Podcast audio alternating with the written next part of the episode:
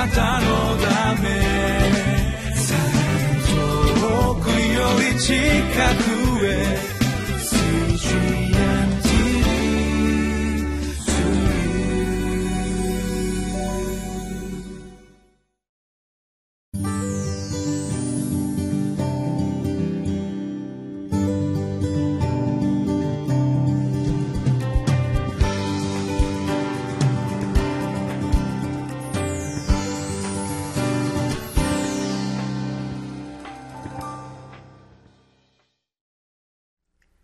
習志野キリスト教会の山田泉です。今日は2016年7月22日金曜日です。吉脇六章1節から14節。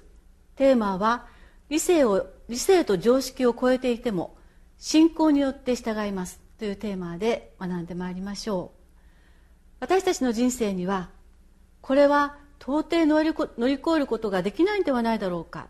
と絶望感に陥らせられるような難しい問題や大きな困難が立ちはだかることがあると思います。人によってそれほどでもないと思われるかもしれませんけれども私にとってはくじけてしまいそうになることにぶつかることがしばしばあります。そのような時私たちはどんな言葉で祈るんでしょうか。そのことを教えていただきたいとご一緒に学びましょう。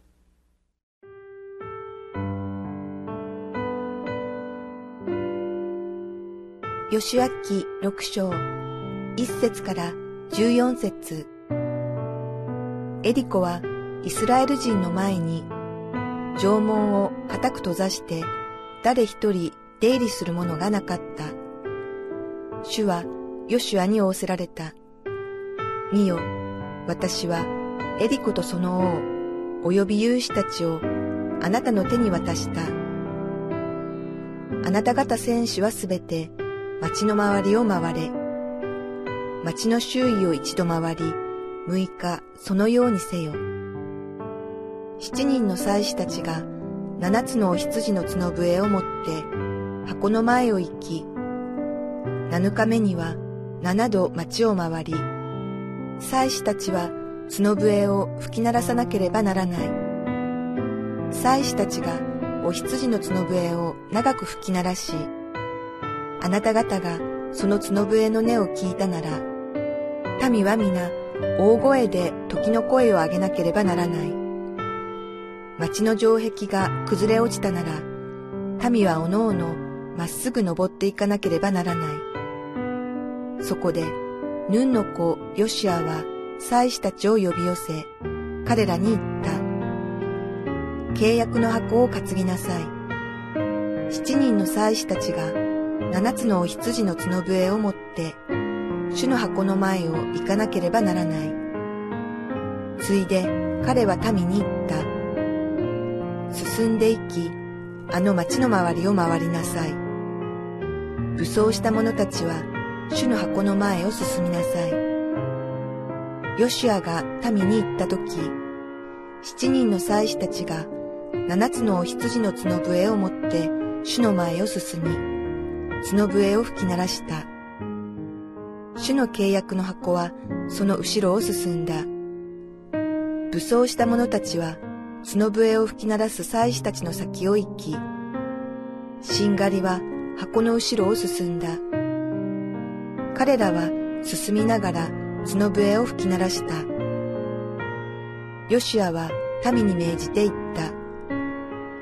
私が時の声を上げよと言って、あなた方に叫ばせる日まで、あなた方は叫んではいけない。あなた方の声を聞かせてはいけない。また、口から言葉を出してはいけない。こうして、彼は主の箱を一度だけ町の周りを回らせた。彼らは宿営に帰り、宿営の中で夜を過ごした。翌朝、ヨシアは早く起き、祭司たちは主の箱を担いだ。七人の祭司たちが七つのお羊の角笛を持って、主の箱の前を行き、角笛を吹き鳴らした。武装した者たちは、彼らの先頭に立っていき、しんがりは主の箱の後ろを進んだ。彼らは進みながら角笛を吹き鳴らした。彼らはその次の日にも町を一度回って宿営に帰り、6日そのようにした。イスラエルがエリコの町に入ってその目の前に現れたものそれは高くそびえ立ち周囲ぐるりをしっかりと囲む城壁でしたそしてその城壁の門は固く閉ざされて誰一人出入りするものを見ることはなかったとあります。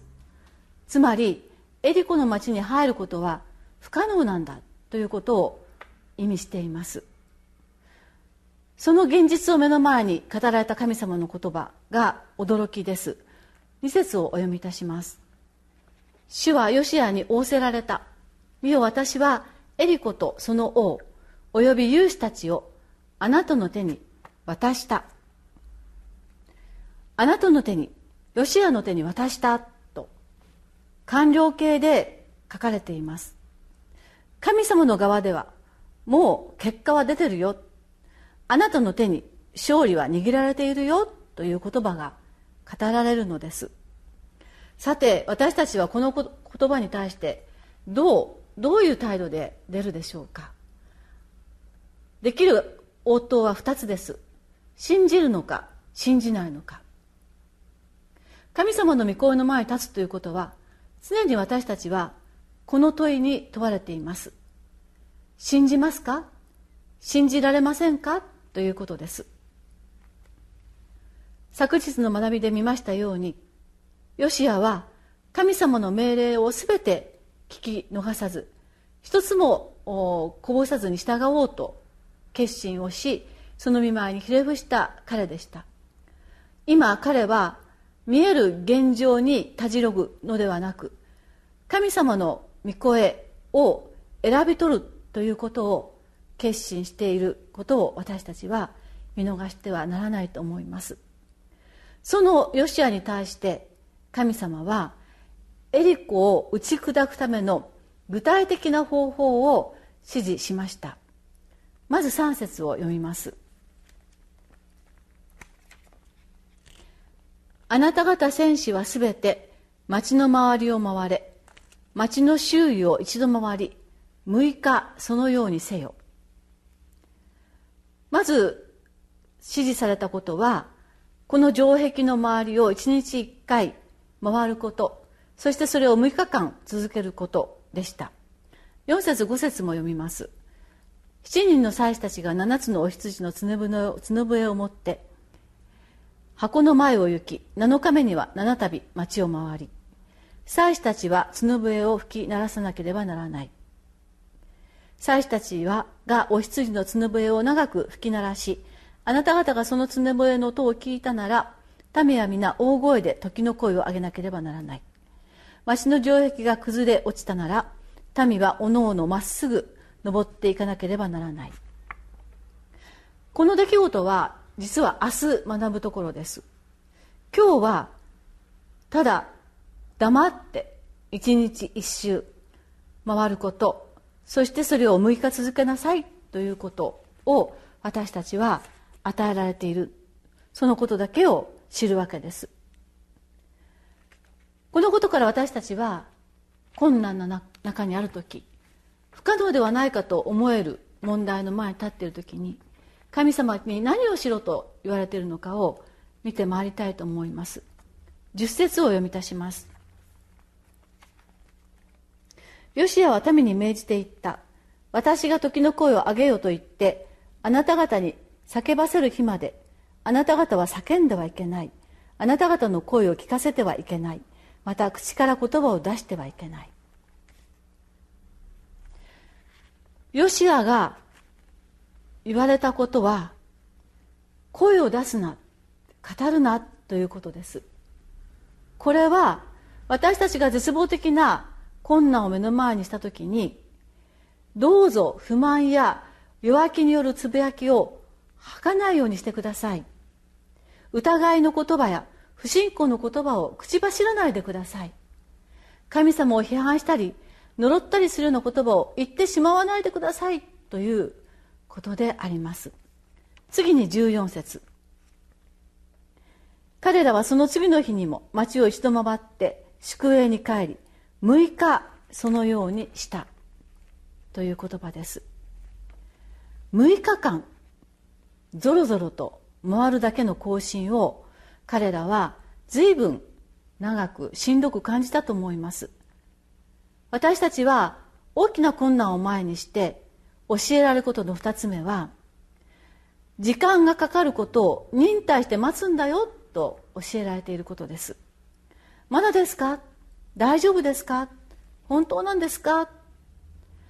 そんな私たちの苛立ちを神様は神様を信頼して忍耐して待つっていうことを学んでくださいと言っておられます。9節をお読みいたします。武装した者たちは角笛を吹き鳴らす祭司たちの先を行きしんがりは箱の後ろを進んだ。彼らは住みながら角笛を吹き鳴らした。武士たちが前と後ろを固めた戦列がただぐるぐると回るだけを命じられるんです。武装した兵士たちは戦うための役割の人たちです。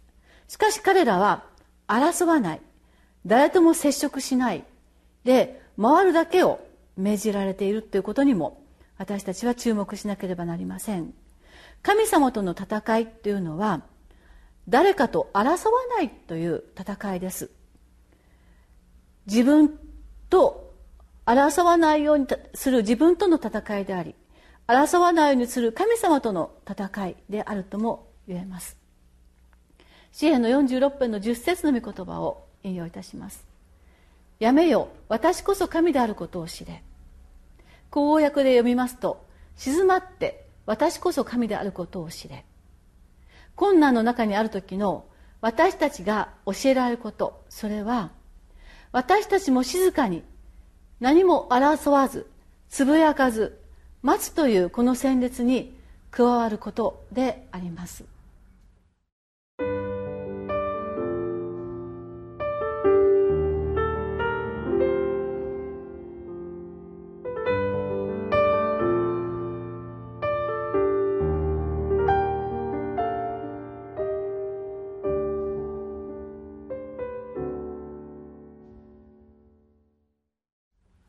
私たちがこの神様の指導のもとこの戦いの戦列に加わっていく時周囲の人はあなたに対してきっとこのように言うと思います。あなたは変わったね。そうなんです。神様の戦列の戦列の行進に加わるということは私が変えられていくということを私たちは与えられていきます。そしてそれが私が変えられていくことが勝利に至る道です。信じてとにかくこの静かな神様の旋律に従って歩み出していこうではありませんか。お祈りをいたします。天の神様あなたの戦い法はつぶやくことなく争うことなくそしてしびれを切らすことなく待ち望む忍耐を持ってあなたの戦列の行進に加わって歩くことであると教えられました。